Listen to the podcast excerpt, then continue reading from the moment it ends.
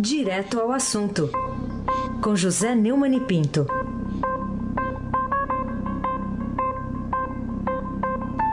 Oi, Neumani, bom dia.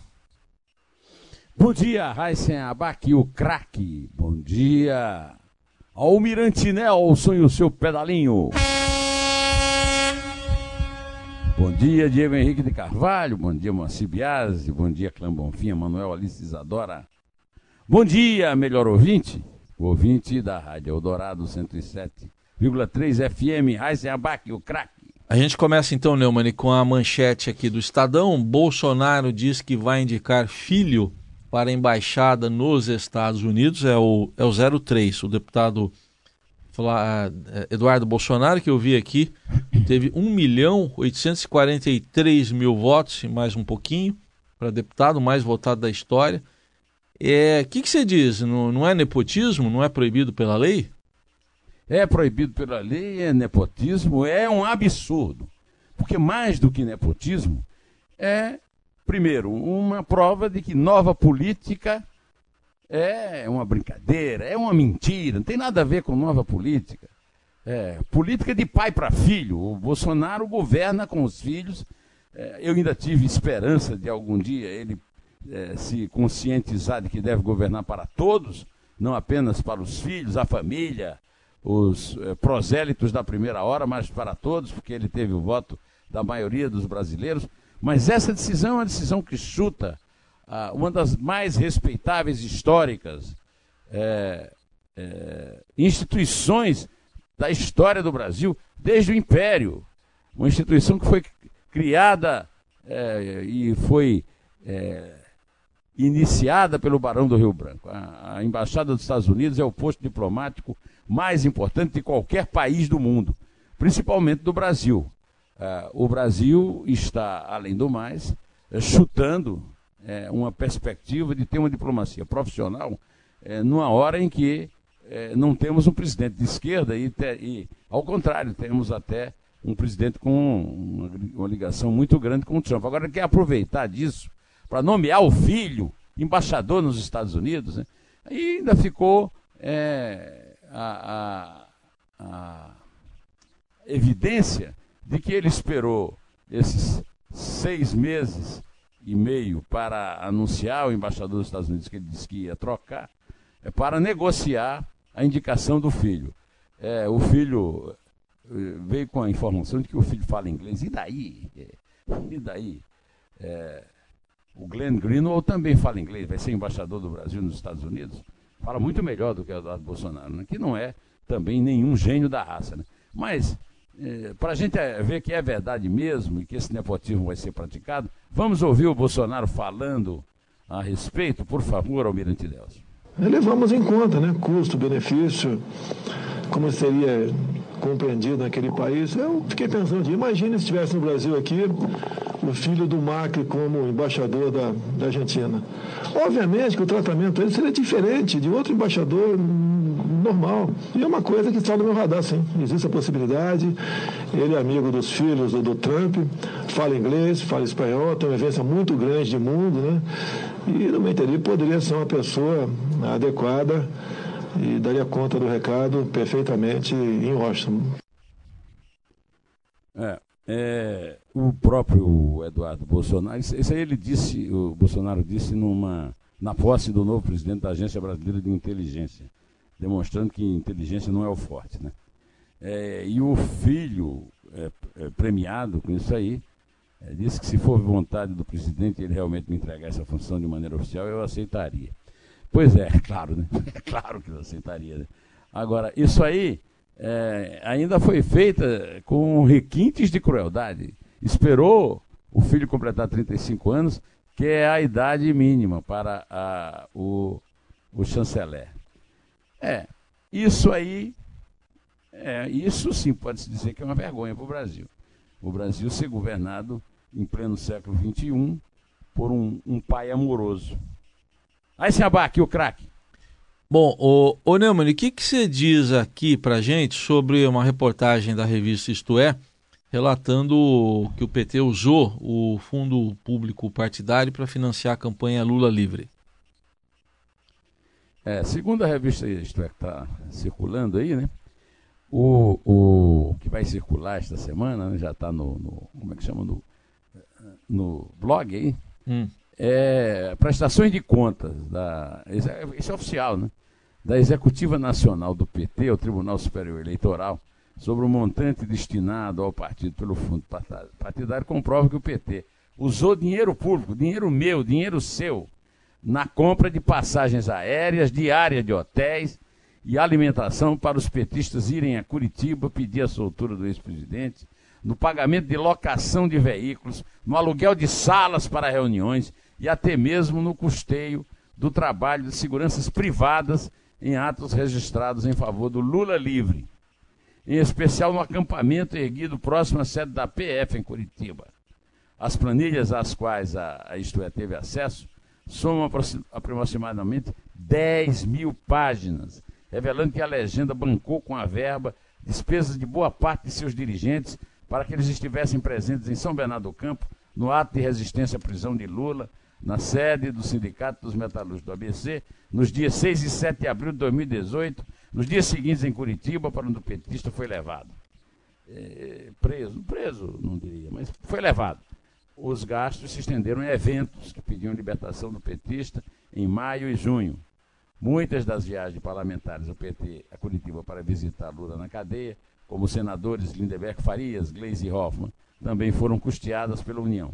Do mesmo modo que as despesas com deslocamentos de Fernando Haddad, ex-prefeito de São Paulo, e, e, candidato derrotado pelo Bolsonaro na eleição presidencial, e da ex-presidente Dilma. Eu quero lembrar que a ex-presidente Dilma se desloca é, com assessoria é, pela, pela, pelo mundo para fazer a campanha do Lula, eles também sob nossa cota, porque isso aí está na lei. Né? Agora, essa do fundo partidário demonstra o seguinte: muita gente fica me escrevendo, ah, você não esquece o Lula, você não vive sem o Lula, mas dá para viver sem o Lula? Todo dia aparece uma novidade, cada dia uma novidade pior, cada dia uma novidade mais vergonhosa é, da roubalheira do PT meu caro amigo Raíssen Abac, o craque. Então agora eu não vou deixar você viver também sem outro personagem, Fernando Henrique Cardoso, que está retratado aqui numa chamada, outra chamada de primeira página do, do Estadão, que diz: FHC critica pedido de expulsão de Aécio.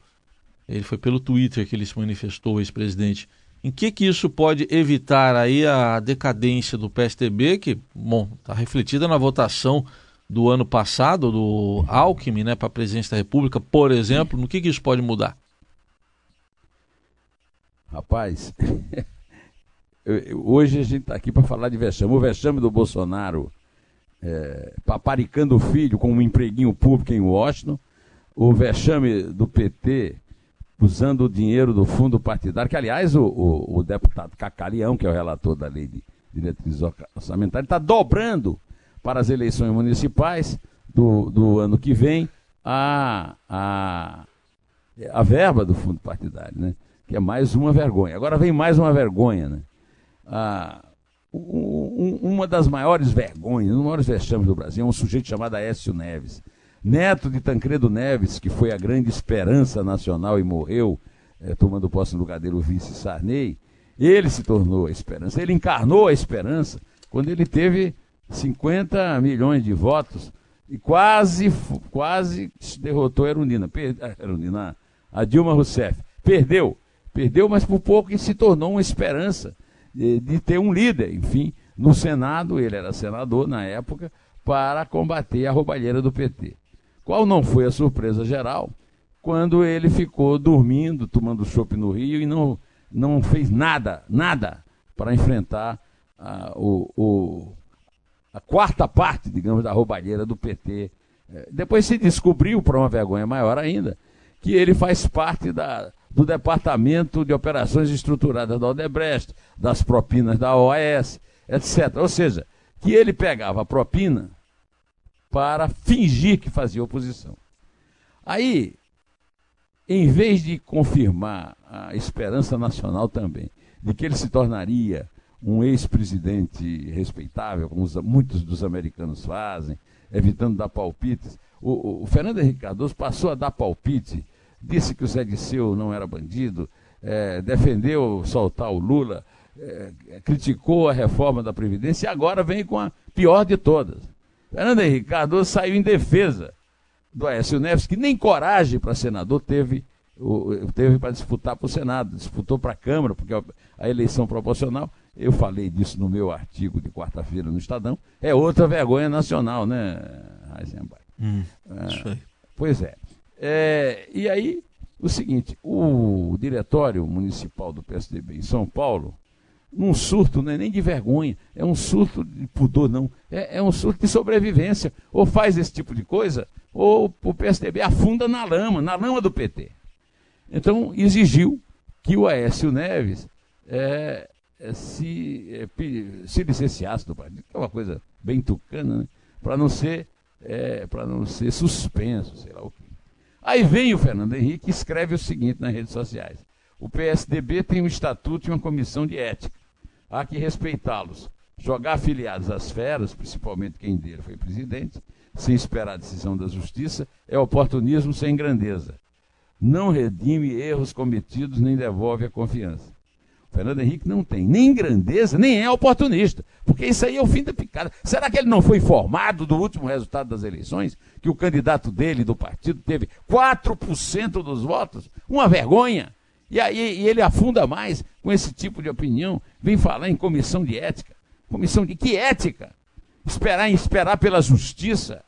Olha, ô Fernando Henrique, você devia ter pelo menos aprendido com o Itamar Franco, que foi seu chefe. Você foi chanceler e depois ministro da economia dele, que afastou o, o Argrives, até o Argrives provar na justiça que era inocente e o, o devolveu depois à chefia da Casa Civil. Nem isso você aprendeu. Ah, então faz o seguinte: faz um favor geral para você mesmo, para sua imagem, para sua biografia, para o seu partido. Fica em casa e cala a boca. Vai sem abaque, o craque. Ô Neumann, tem uma ideia, uma proposta lá do presidente Temer ainda, e está lá ainda circulando pelo, pelo Congresso.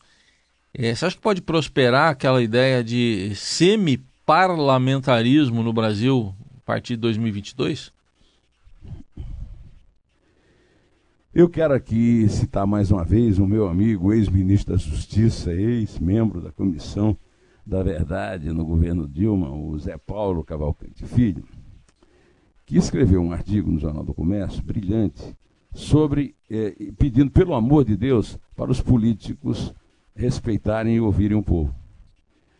É, eu, eu, no meu tempo, no meu lifetime, eu já assisti dois plebiscitos a respeito de sistema de governo em que o presidencialismo foi é, confirmado. O primeiro plebiscito, quando o, o golpe militar foi evitado de ser antecipado em 61 e terminou sendo dado em 64, e foi implantado um parlamentarismo para o Jango poder assumir.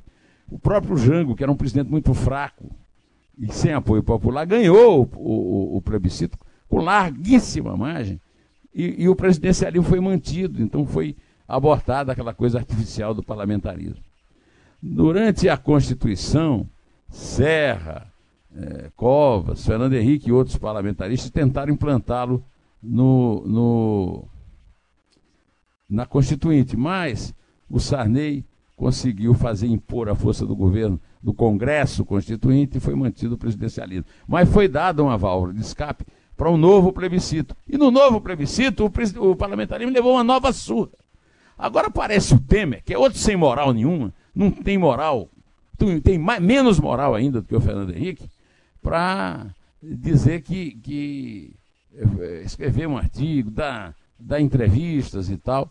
É, foi a Brasília para dar uma entrevista para falar no semipresidencialismo. Que ele é um presidencialismo sem vergonha. Não tem o menor sentido isso. Aliás, o Temer podia também seguir aquele conselho que eu estou dando ao Fernando Henrique. Fica em casa, fica lá esperando a polícia. Não fica é, fazendo propostas desse tipo, propostas que você é, acalentou é, em jantar de réu com o ministro Gilmar Mendes do Supremo, foram uma vergonha aqueles jantares lá na, no Palácio do Jaburu. O, o, o, Brasil precisa tanto do seu silêncio, da sua da compostura que você nunca teve, vai, vai esperar, vai esperar o cumprimento da tua pena na tua casa, sem ir para Brasília fazer palestras sobre semipresidencialismo. Respeitem o povo, É, isso aí foi num, num almoço no Itamaraty oferecido ao presidente do Paraguai, Horácio Cartes, numa visita oficial ao Brasil. Pois bem, é, esse sistema seria um obstáculo às crises institucionais causadas pelo presidencialismo. Eu escrevi exatamente no artigo que eu falei no Estadão que as crises que nós vemos no Brasil são causadas pela crise de representação na Câmara dos Deputados. E aí nós vamos ter, como lembrou Zé Paulo, tivemos, corremos o risco de ter o Eduardo Cunha, primeiro-ministro. É, ou então o Renan Calheiros. É isso aí que você quer, né? É claro que é, né? Todo, os dois eram grandes aliados do Temer. Vai se abaque o craque. Não, não dá ideia, não, hein? Calma aí. Oh. Então solta o Eduardo Cunha é. e, dá. Ah, é, tá dando ideia aí de candidato. Primeiro-ministro para ele, dois anos para o Calheiros, que ainda está lá no Senado. É. Tá bom. O, o, o Neumann, eh, vamos falar um pouco aqui sobre o presidente nacional do PSL, o deputado Luciano Bivar. É, ele resolveu processar por quebra de decoro o deputado Glauber Braga, do PSOL lá do Rio, que chamou o ministro da Segurança, da, da Justiça e Segurança, o Sérgio Moro, de o juiz mais corrupto da história do Brasil. Foi naquele depoimento dele na semana passada lá que a gente acompanhou. Aquele depoimento na CCJ da Câmara que a gente acompanhou. Pode haver alguma consequência nisso aí? Espero que sim, né? Porque é realmente uma quebra de decoro. Como também foi quebra de decoro, chamarem o Moro de ladrão, como o Rui Falcão fez isso é, do PT de São Paulo, o, o Paulo Pimenta do PT do Rio Grande do Sul, na votação da reforma da Previdência, que aliás o Moro não poderia ser nem assunto. Então é, há uma, uma fila de petistas aí para responder a essa quebra de decoro. Eu, se houvesse decoro no Congresso, eu acho que eles seriam todos punidos. Aí sem abaque o craque.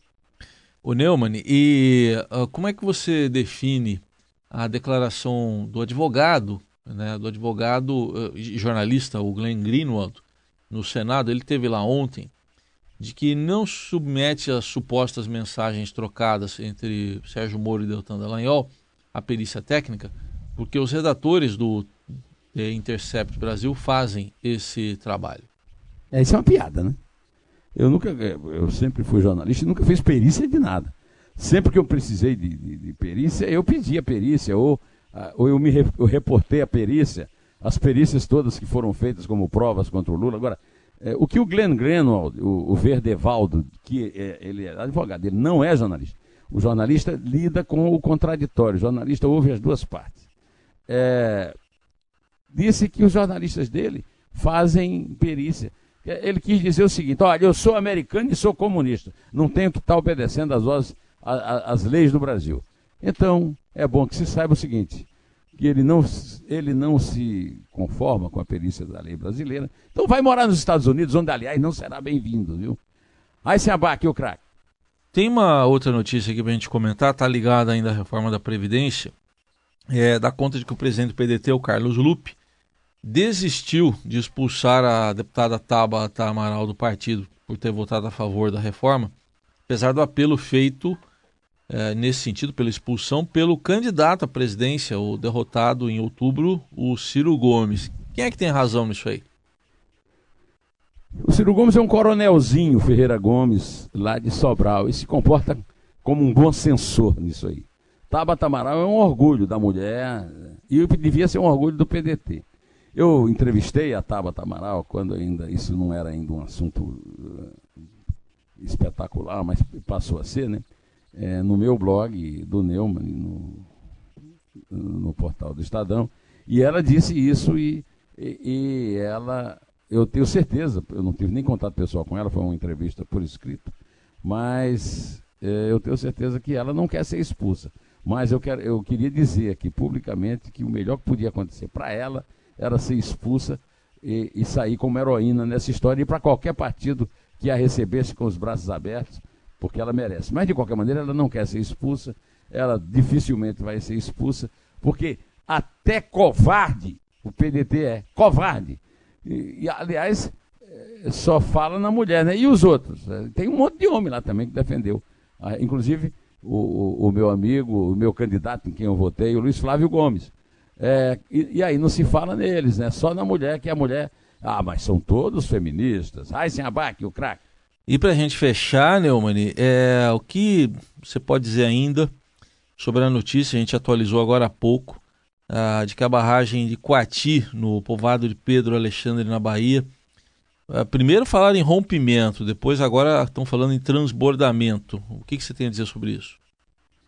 É, esse é que é o principal problema no Brasil. Você não consegue nem saber qual é a notícia certa. Né?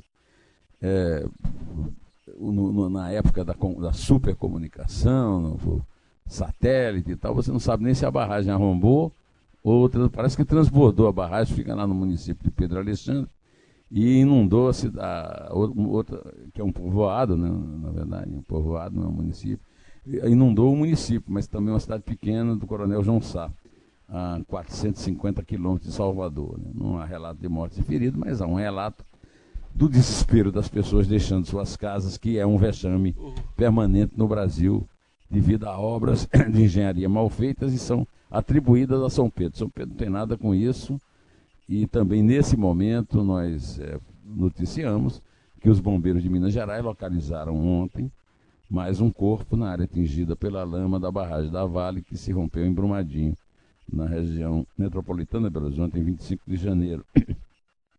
As buscas por vítimas somam nesta quinta-feira 168 dias.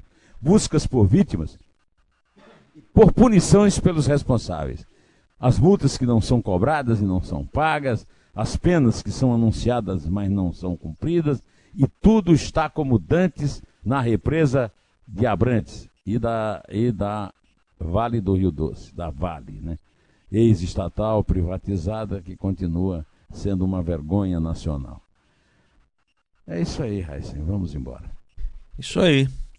Fim Afinal, de semana. Hoje é sexta breja. Sexta é breja. Sexta breja. Nelson tomar umas brejinhas. Sim, ele está fazendo gestos aqui de que ele é um abstêmio praticamente. Ele é abstêmio. É, quase, é, quase abstêmio isso. em gols. Ele, não faz gol, né? Mas ele... ele é semi-abstêmio, é igual o semi-parlamentarismo, entendeu? É. Ela é semi-abstêmia. Isso. Vamos lá. É três. É dois. É um. Inté.